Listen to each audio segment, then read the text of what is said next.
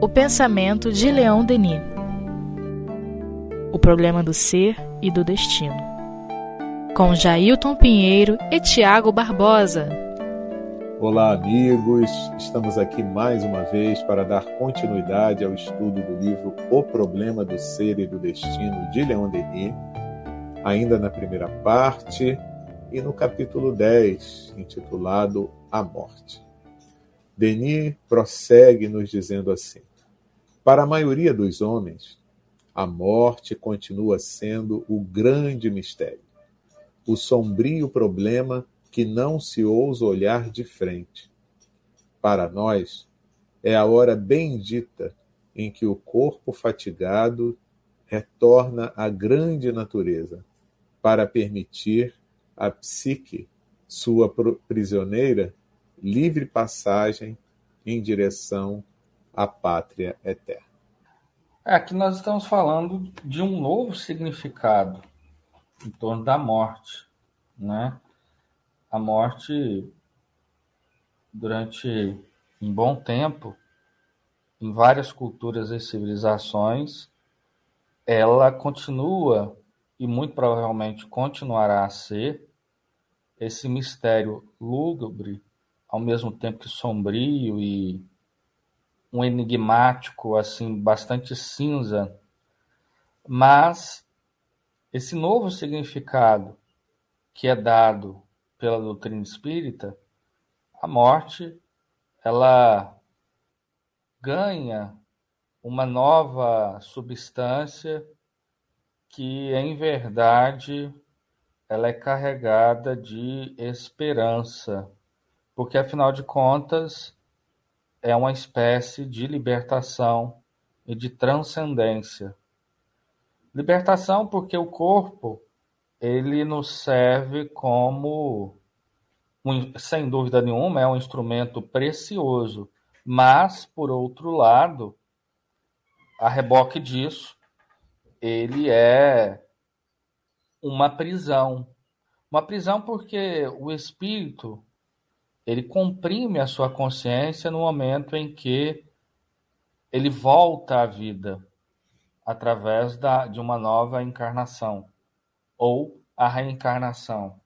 As suas potencialidades, é, as suas aptidões, inteligência e variados processos que, estando ele fora do corpo, liberto do corpo, ele possui Estando no corpo, estudo é embotado e acrisolado.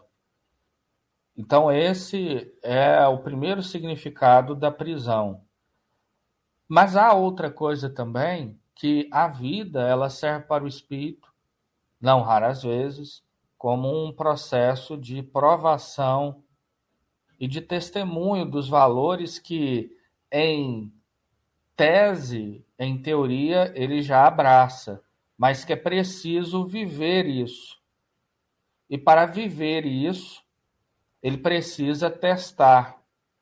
E nesse processo, muitas das vezes, é, ele sente medo, ele se ressente das possibilidades de queda, não é? Então, é por isso que a morte para os espíritos mais amadurecidos ela é uma libertação muito maior do que o retorno à vida, né? Serve de fato como uma eu acho que a cena que melhor compõe esse sentimento é o pássaro se libertando da gaiola, né? E, e novamente podendo é, voar livremente, enfim. E uma coisa que me chamou a atenção aliás, me chama a atenção bastante, mas na, na leitura aqui do parágrafo me relembrou, é o quanto que, de certa forma, nós temos essa tendência de manter a morte na conta de um grande mistério. Né? Que é quando ele diz assim: o sombrio problema que não se ousa olhar de frente, quanto é difícil né, para a grande maioria das pessoas tocar nesse assunto. quando alguém fala em morte, normalmente diz assim: não, não vamos falar sobre isso, não, vira essa boca para lá, né? Se alguém diz assim, não sei, estou achando que eu não vou viver muito, não, você vai viver muito, sim e tal. Tudo bem, eu também quero viver muito. Mas a gente tem essa tendência até a negar a existência de algo que todos sabemos que vai acontecer para todo mundo. Né? Se costuma até dizer né, que a única certeza que nós temos na vida é a morte mas nós não queremos falar sobre ela, nós não queremos tratar do assunto. E seria tão mais tranquilo, tão mais fácil se a gente pudesse colocar as reflexões sobre a morte sobre a mesa, né? virar um assunto de pauta, até para que uma coisa que é tão natural possa passar a ser natural, pelo menos enquanto fenômeno, porque ninguém está dizendo aqui que vamos deixar de sentir saudade daquele que partiu, ou quando nós partirmos, que não vamos sentir saudade daqueles que ficaram, né? Não se trata disso, mas é só da gente poder encarar, né? E não fazer aqui o que Denis está dizendo, que, que é o que normalmente a gente faz, né? Não é, o problema que não se ousa olhar de frente e como um fenômeno natural previsto pela lei de Deus, não tem nada de errado com a morte. Né? Então a gente pode sim lidar com esse assunto da forma mais natural e tranquila, até para que passemos por ele de uma forma menos perturbadora, menos dolorosa também. E Denis prossegue dizendo assim: essa pátria é a imensidão radiosa, pontilhada de sóis e esferas perto deles, como nossa pobre terra pareceria minúscula. O infinito a envolve completamente. Assim como não tem fim a extensão, também a duração não tem fim, quer se trate da alma ou do universo. É, isso aqui é, nossa, muito interessante. É, a, a vida espiritual, num sentido ideal, né? Ela é carregada de espaços e esferas de, de vida que ultrapassem muito os limites da nossa imaginação, em beleza, em vigor, em potencialidade, em possibilidades de experiências de vida não é? E muitas das vezes, como ele coloca aqui, né, como há de parecer raquítica a nossa pobre terra, ou seja, em se comparando em todas as possibilidades de vida que há no universo, tanto no sentido espiritual quanto material também, haja visto que o espírito, estando no mundo espiritual, ele tem possibilidade de visitar essas duas instâncias da vida, né? tanto material quanto espiritual ir a outros mundos, a outros sistemas, né? Mas também a outras esferas espirituais que superem muito a nossa forma é, de viver aqui na Terra.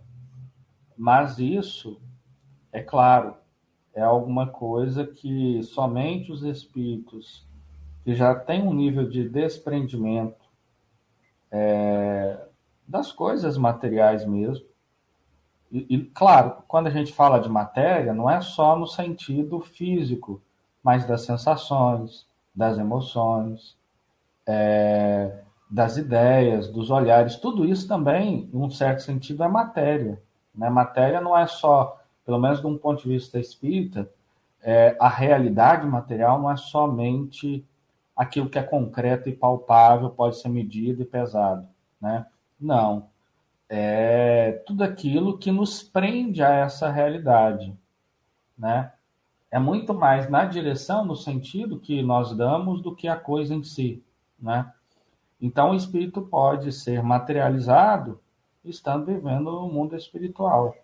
E o espírito pode ser desmaterializado estando encarnado, né? O que vai o que vai gerar essa realidade é o sentido ou seja, o sentimento, as ideias, as emoções desse espírito, né? Enfim. E é bem interessante, né? Porque quando a gente começa a pensar nesse tipo de coisa, então refletindo o que virá depois da morte, né? Nós começamos a entrar num campo como esse. E aí a fazer reflexões como essas e imaginar, né, como estaremos nós nessa nova fase da vida, que aí no caso é a chamada vida espiritual. Então, se eu me identifico ainda como um espírito que não, são, não sou tão evoluído assim, né? É, e que teria acesso a toda essa plenitude, toda essa imensidão que Leon Denis está descrevendo aqui, mas pelo menos eu já posso aspirar a uma coisa melhor. E a forma de eu conseguir isso é exatamente retificando os meus caminhos, não é verdade? Fazendo a minha transformação, empreendendo a minha transformação moral. E quando a gente começa a estudar isso tudo, a gente também já identifica, tudo bem, eu sei que isso não vai se dar de um momento para o outro, é um processo, mas todo processo tem que ter um começo.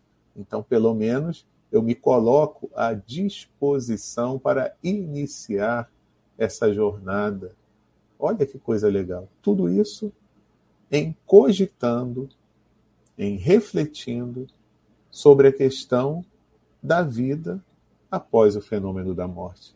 Não tem como fazer isso se não falarmos sobre ela, a morte, né? Que é a porta de acesso a todas essas maravilhas que um dia nós vamos conseguir alcançar. E Denis prossegue. Da mesma forma que cada uma de nossas existências tem seu termo e tem de findar, para dar lugar a uma outra vida, cada um dos mundos semeados no universo tem de morrer para dar lugar a outros mundos mais perfeitos. É, essa é outra realidade que compõe é, a ideia de morte, né? que está relacionado, principalmente no Espiritismo, à lei de destruição. Tanto é que a morte é tratada dentro desta lei, a lei de destruição. E a morte, ela se dá um sentido muito amplo. Veja aqui, né? Denis está tratando da morte, esse capítulo é sobre a morte, falando da morte dos mundos. Ou seja, a destruição. Que, é, que nunca será num sentido absoluto. É um sentido transitório e transformista. Porque Assim como o nosso corpo ele morre, o espírito permanece para logo depois encampar um novo corpo e nesse novo corpo estabelecer uma nova vida. E nessa nova vida, novamente irá termo, né? E assim também aos mundos. Claro que o ciclo da vida dos mundos ele é muito maior do que o nosso, né? Ou seja, é, eles vivem num sentido temporal muito mais extenso do que os nossos corpos. Mas eles servem a um propósito, que é a evolução do espírito. E é todas essas moradas, elas atravessam essas vicissitudes da finitude, ou seja, sempre vai acabar. Mas a matéria que ali estava é, aglomerada para formar um mundo, ela se dissolve, depois se dissipa depois que se dissipa, ela se aglutina e se aglutinando, ela forma outros sistemas, seja mundo, seja é, outras realidades, né, como, por exemplo, é, os asteroides, né, os cometas e por aí vai. Então, é um processo de transformação, de mutação, né, é, que é perene, que é perene. Faz a gente pensar, né, Tiago, que tudo que é matéria obedece a um ciclo, né? Um ciclo de existência que tem um início, tem um crescimento, um amadurecimento, uma pujança, mas depois tem seu declínio e sua finitude. Então, de eterno, só mesmo o que é espiritual. Então, por mais que a matéria seja importante demais para cada um de nós, nos auxilia no nosso processo de crescimento espiritual, é para isso que nós reencarnamos, ela é passageira. Ela vai, vai nos servir por um período de tempo. E, e tudo num, índice de, de, de progresso. Né? Então, Uma matéria mais densa nos serve por um tempo ao longo de encarnações em mundos mais densos. Depois continuamos nos utilizando da matéria, mas em mundos que não são tão densos assim, até que em algum momento a gente possa se libertar dessa matéria. E é tão interessante que, se a gente for ver em questão de tempo, né? que não dá nem para a gente medir, mensurar em função do tamanhão que ele é, é, a partir do momento em que a gente não precisar mais da matéria, é, nós é, vamos viver o resto do tempo, né, por toda a eternidade, sem precisar desse vínculo com essa matéria. Olha que coisa interessante. Né? Então, isso faz a gente pensar em quê? Que tudo que a gente valoriza tanto às vezes, a gente dá um peso muito grande para uma coisa. Por exemplo, eu acabei de quebrar aqui uma caneta. Num primeiro momento eu lamentei, puxa, quebrei aqui a alça da caneta.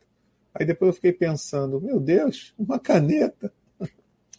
Daqui a alguns anos ela nem vai existir mais. Não é nem a questão de ter quebrado uma parte dela, mas ela nem vai existir mais. E às vezes a gente dá um peso tão grande né, para certas coisas. Então, saber, ter conhecimento das coisas que transcendem é tão importante porque nos auxilia a dar o verdadeiro valor da coisa material. Não é desprezar a coisa material, que é diferente, né? mas é dar é, à coisa material o seu devido valor. E para isso, meus amigos, não tem jeito. A gente precisa estar pensando sobre esses assuntos, refletindo, conversando sobre essas questões que são tão importantes para todos nós. Eu me, eu me lembrei do porquê da vida, né? Denis ali, é... logo no primeiro capítulo, ele tem uma reflexão assim que ela é muito impactante. Ele fala sobre todo o universo, né? A vida, os mundos, as galáxias, os sóis, todos o, o sistema cósmico, um dia ele não mais existirá.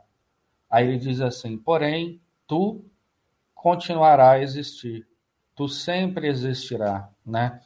Então, o nosso espírito, ele tem essa essa essa propriedade de perenidade muito embora é, ele esteja transformando a todo tempo, né? É um processo de transformação. É, e da mesma forma os mundos, aquilo que é material, ele irá perecer, mas perece no sentido que aquilo se dissolve para depois novamente se aglutinar, para novamente é, fazer esse processo de transformação em algo novo, né? De maneiras que a matéria, no sentido de não mais existir, isso não se processa. O que acontece é uma transformação, né? O que é material, então, está sujeito a essa transformação, a essas sucessivas transformações.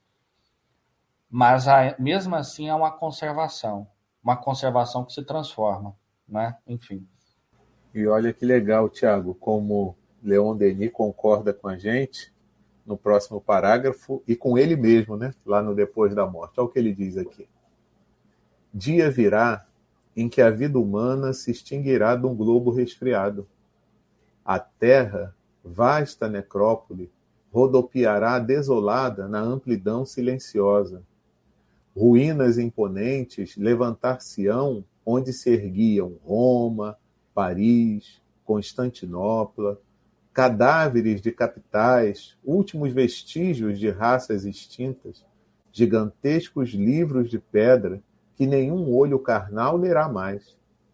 Mas a humanidade só terá desaparecido da Terra, a fim de prosseguir em esferas mais bem preparadas outras etapas de sua ascensão. A onda do progresso terá varrido todas as almas terrestres para planetas mais propícios à vida. É provável que civilizações prodigiosas floresçam então em Saturno e em Júpiter.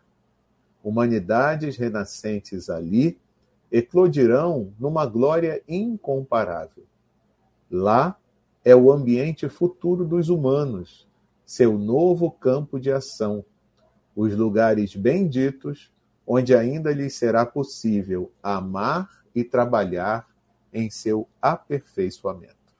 É isso que nós anteriormente estávamos até comentando, né? Ou seja, todo tudo que a gente hoje observa e muitas das vezes a gente imagina o nosso olhar diz assim, bom, aquilo nunca mais deixará de existir, né? Pelo contrário, é, tudo isso chegará um momento se transformará em pó. E claro que esse pó, em um determinado momento, isso vai se transformar em outras coisas. Mas aquilo que havia ali, no sentido é, espacial e temporal, já passou do seu próprio tempo. Né? É por isso que o livro de Eclesiastes fala do tempo de cada coisa. E cada coisa tem seu tempo. A gente vive nessa impermanência, nessa transitoriedade. É, nosso olhar, que muitas das vezes olha para determinadas situações, acontecimentos, até momentos da nossa vida, e a gente acha que aquilo vai durar para sempre, como uma aflição, uma doença, mas a vida ela é feita dessa transformação constante. Uma coisa que hoje está difícil, amanhã será o aprendizado que nos abrirá portas para uma situação mais feliz. E às vezes aquilo que nós imaginamos que nos faz tão feliz, mas se tem vínculos com a realidade material, logo é passageiro. Então isso vai se transformar, isso vai ter seu termo. E com certeza isso vai nos trazer sabores, desgostos, não é? Então entender desde já que a vida ela é essa transformação profunda, essa realidade entre a vida e a morte, é, que de fato é a vida, né? Ela está nesse intervalo, ela nem está só no nascimento, como nem está só na morte, como nem está só no sofrimento, como nem está só na felicidade. Ela permeia isso tudo, né? E aprender a dar valor a isso tudo, porque isso gera aprendizado. E quanto mais é, é, aprendizado isso gera em nós, com certeza nós teremos mais ferramentas para vivermos bem a vida. Talvez seja esse mesmo ponto, né, Tiago? O aprendizado. Se a gente começar a refletir por aí, raciocinar por aí, nós vamos entender melhor que, mesmo tudo sendo temporário, tudo tem o seu valor, enquanto existir. Né? Então, da mesma forma que os momentos ruins são temporários, os momentos bons também são temporários. Até me lembrei daquela frase, frase, né? Isso também passa, né? Algo mais ou menos assim. É... Então veja só que coisa interessante. O que é ruim passa, o que é bom também passa. Mas eles deixam uma experiência e um aprendizado, um consequente aprendizado. Né? É saber aproveitar isso dentro do tempo em que eles se apresentam para nós, que talvez seja um grande desafio. Para que a gente não também não chegue àquela conclusão que poderia ser errada. Ah, se tudo vai passar, eu não vou dar atenção a nada disso. Né? Não pode vir esse pensamento para gente? Para que, que eu vou perder tempo com isso se é, eu sei que depois nada vai acontecer. É, é, ou melhor, que tudo isso vai, ser, vai passar, né? É como se dissesse assim, né? Ah, não vou fazer a cirurgia no dente, não, porque eu vou morrer daqui a uns 10 anos, então para que, que eu vou gastar dinheiro com o dente, né? Mas a gente tem que valorizar o momento em que aquilo existe e que eu possa procurar vivenciar aquilo da melhor maneira possível, da forma mais confortável possível, da forma mais agradável possível. E aí a gente volta à questão do entendimento da vida espiritual, porque quando eu tenho o entendimento da vida espiritual, eu relativizo certas coisas que às vezes eu posso, se não tiver esse conhecimento, dar uma importância muito grande ou é, multiplicar muito o valor daquilo, né, como nós falávamos anteriormente. Então vejam, mesmo as coisas que são passageiras, elas têm o seu valor, o seu devido valor. Então que a gente fique atento e retire o melhor aprendizado possível de cada situação. E prossegue Leon Denis dizendo o seguinte: Em meio a seus trabalhos, a triste recordação da terra talvez ainda venha perseguir estes espíritos. Entretanto, das alturas atingidas, a memória das dores experimentadas, das provas suportadas, será apenas um estimulante para se elevarem mais e mais. Em vão, a evocação do passado fará surgir-lhes, diante dos olhos, os espectros de carne, os tristes despojos que jazem nas sepulturas terrestres. A voz da sabedoria lhes dirá: Que importam as sombras extintas? Nada perece. Todo ser se transforma, ilumina-se, sobe os degraus que conduzem de esfera em esfera, de sol em sol, até Deus. Espírito imperecível, lembra-te disto a morte não existe. É uma reflexão muito bonita, né, que fecha é, essa reflexão de Denis sobre a morte, porque dá um sentido da grandeza da imortalidade, ao mesmo tempo que esse tom, digamos assim, melancólico, né, das lembranças que passaram, mas ao mesmo tempo de como a Terra foi uma escola é, tão propícia e generosa para com todos aqueles que aqui viveram, aprenderam, morreram, renasceram e por aí vai, né? Mas entendendo sempre que a vida tem esse sentido de imortalidade. Uma imortalidade que não significa que não haverá morte, mas que tipo de morte? Não há morte no sentido perene, né? Ou seja, que a partir daquele momento nada mais existirá, porque sempre existirá. O espírito ele sobreviverá a tudo, né, ao tempo, ao espaço, às dores, às alegrias, até alcançar o patamar mais elevado, que é o patamar da perfeição. A partir desse momento, ele é, não sofre mais nenhuma influência da matéria, mas colabora com a criação, ou melhor dizendo, com a cocriação da matéria, é, fazendo dela novos mundos, novas estrelas, novas vidas, novas formas de viver, né? E então nesse sentido, a vida ela ganha o infinito e não mais o curto tempo e espaço de um corpo, de uma existência eu achei tão legal aqui quando ele fala né, que a memória das dores experimentadas, das provas suportadas, será apenas um estimulante para se elevarem mais e mais.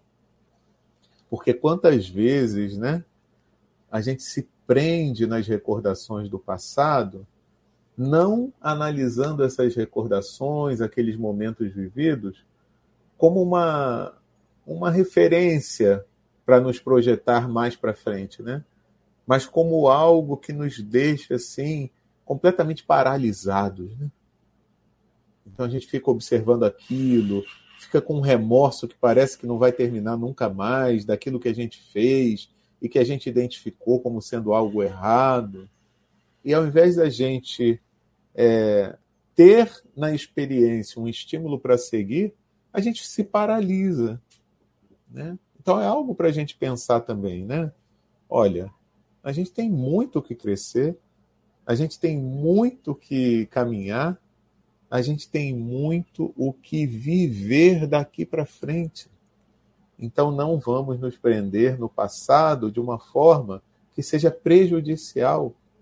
Vamos fazer, né, como aquela imagem do carro em movimento numa estrada. O para-brisa é bem grande para a gente olhar para frente e seguir e o espelho retrovisor é pequenininho, só para ter uma referência do que está para trás, né?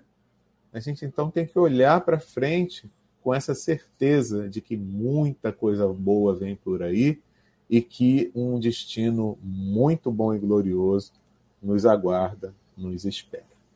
Então é isso, meus amigos. Hoje a gente fica por aqui. Na próxima semana a gente prossegue então com o estudo do livro O Problema do Ser e do Destino de Leon Denis, ainda na primeira parte, nesse capítulo 10, que tem sido muito legal de estudar, que é o capítulo que tem como título A Morte.